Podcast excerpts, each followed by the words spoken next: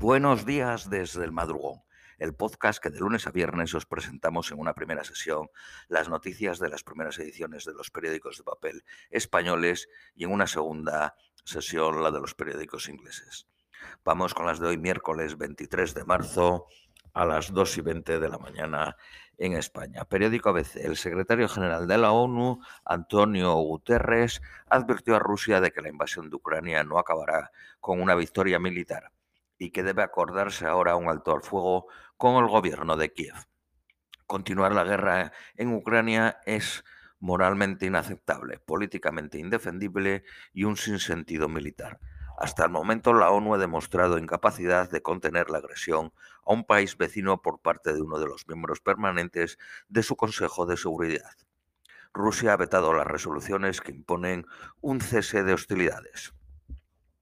Rusia ha comenzado a bombardear Mariupol desde el mar, desde siete buques en el mar de Azov.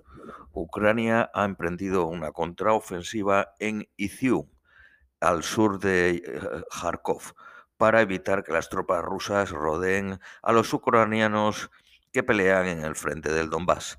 La situación está estancada en Kiev, con los avances rusos detenidos a unos 15 kilómetros al noroeste y a unos 30 kilómetros al este de la capital. Los ucranianos de momento resisten en Mykolaiv, que está a camino de Odessa, la tercera ciudad del país. Hay soldados rusos que están siendo sacados del frente por congelaciones, por no tener un buen equipamiento para el frío. Ucrania dice que las fuerzas rusas no cuentan con municiones y comida almacenadas para más de tres días. Draghi le dijo a Zelensky, Italia quiere que Ucrania sea de la Unión Europea.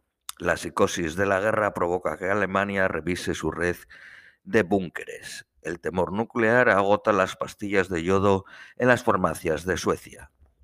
Periódico El País. Los ucranios advierten de que dos nuevas ciudades asediadas por Rusia, Chernigov en el norte y Gerson en el sur, están casi sin comida ni medicinas. La Embajada de Estados Unidos en Kiev ha acusado a las tropas del Kremlin de haber secuestrado a 2.389 menores y haberlos trasladado a Rusia. Zelensky acusa a Rusia de apoderarse de un convoy humanitario cerca de Mariupol. Rusia contempla usar armas nucleares si se da una amenaza asistencial. Un tribunal de Moscú ha condenado a Navalny a nueve años de prisión por fraude. El ministro de Exteriores de Grecia asegura que irá personalmente a Ucrania para liderar una misión humanitaria en la ciudad de Mariupol.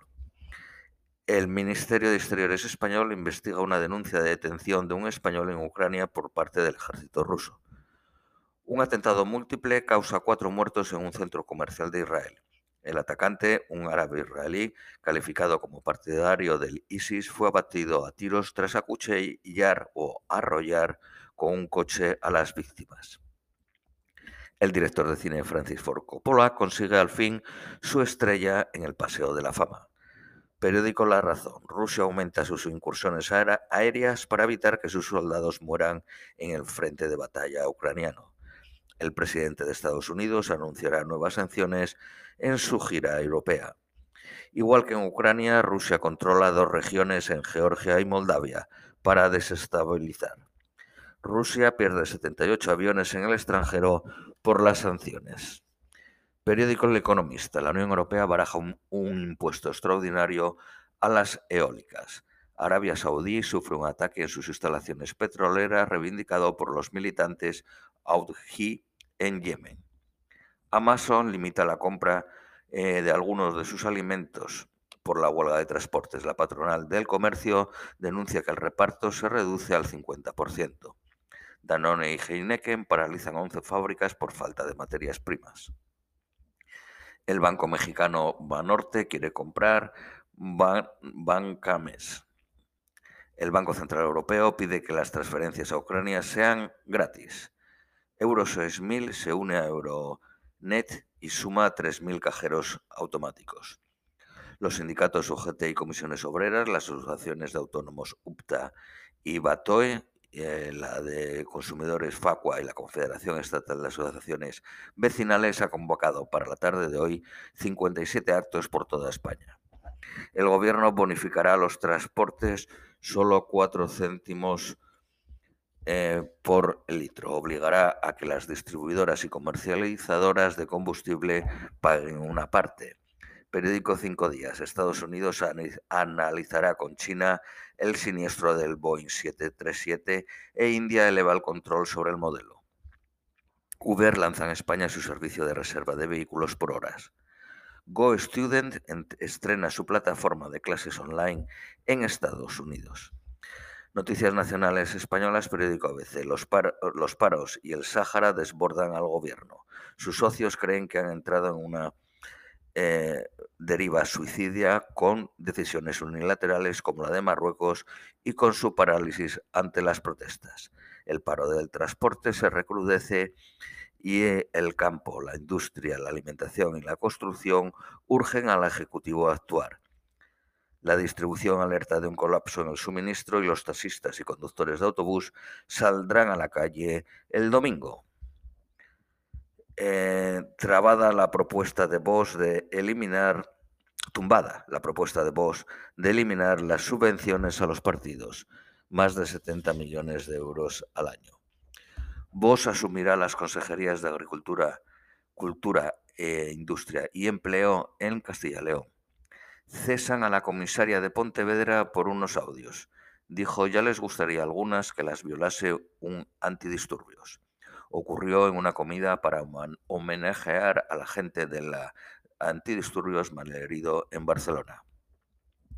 Sánchez termina la gira europea sin el apoyo de los grandes países.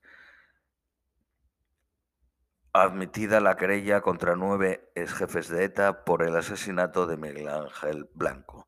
Periódico El País. Sánchez comparecerá el día 30 en el Congreso para explicar el viaje sobre el Sáhara.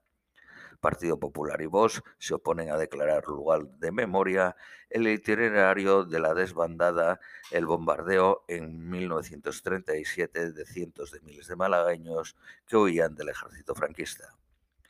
Feijó reaparece, reaparece en Galicia con un mitin contra el gobierno desde el Parlamento Autonómico. Periódico La Razón. El ministro Álvarez se apoya en Zapatero, que en 2008 apoyó la autonomía para el Sáhara para defender el giro del gobierno repite que la postura de España es la de las resoluciones de la ONU y la de Alemania o Francia. Esquerra Republicana pide a Podemos que reflexione sobre si es más útil en el gobierno o fuera por tragarse sapos.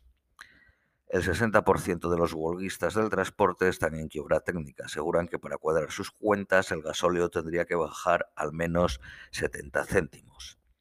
España tiene reservas de uranio para cortar su dependencia de Rusia. Berkeley, promotora de la mina de Salamanca, pide al gobierno que reconsidere su oposición frontal a este proyecto. Los positivos sin síntomas no se aislarán desde el lunes. La incidencia es en España de 436 por 100.000 habitantes y ayer hubo 54.147 nuevos casos de COVID. Esto es todo por hoy, os deseamos un feliz miércoles y os esperamos mañana jueves.